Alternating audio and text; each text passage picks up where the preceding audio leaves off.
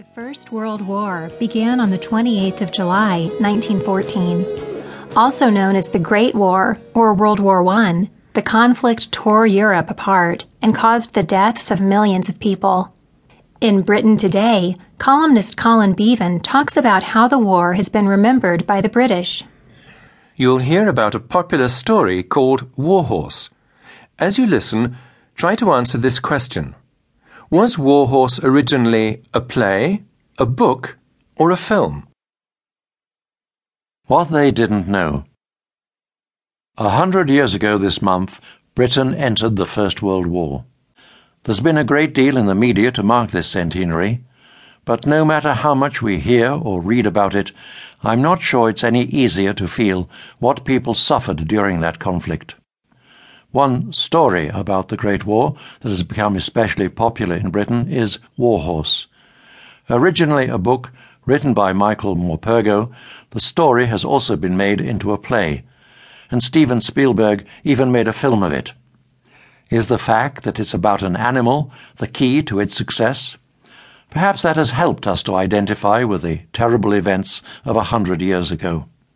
Certainly, the version for the stage is phenomenal actors use puppets to create horses. It's a technique that could easily be absurd, but it's done with sensitivity and respect, a sort of tribute from humans to horses. And that's what the story is, too. There are dangers, though. Is it wise to turn our attention away from the human suffering? And when we see it in the theatre, is it wise to make us hope there'll be a happy ending when it's time for us to clap? After all, the statistics are horrific. Whether you were a man or a horse, your chances of returning from the war were poor. That seems to be the point we need to underline. Amazingly, though, some horses really did return. A famous one called Warrior is buried in Southampton, where I live. As it happens, there were also camps near Southampton where huge numbers of horses were prepared for war in France and there are now efforts in the area to set up a memorial to the thousands less lucky than Warrior. In fact, in one of the places where horses waited to join the war, there is already a small memorial. It's almost forgotten, and it's untypical.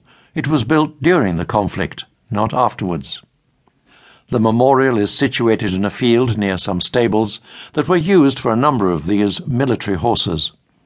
Among the soldiers based at the local farm was a stonemason, perhaps more than one. When news came through that comrades from the base were dying in the fighting, a memorial was started, but it was abandoned with just a dozen or so names on it. Presumably, as more and more soldiers and horses went off to fight in France, the stables ran out of stonemasons. I find it very moving when memorials seem to say as much about disasters that are still to come as those that have already happened. In a way, this is almost normal. How many memorials to the dead of World War I had to find space for extra names after World War II?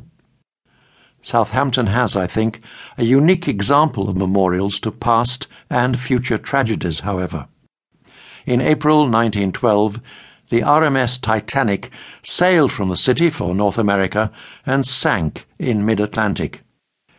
Exactly two years after the disaster, Southampton had a large memorial to the engineers who tried to keep the engines working for as long as possible before the ship went down. What could possibly be worse, people must have thought in April 1914 as they stood in front of this brand new memorial, than the loss of the unsinkable Titanic? They did not have to wait long for the answer. Later, if they had turned and looked in the other direction, they'd have seen the spot where an even bigger memorial now stands to the war that would start four months afterwards. Were you able to answer the question? Was Warhorse originally a play, a book, or a film? It was originally a book.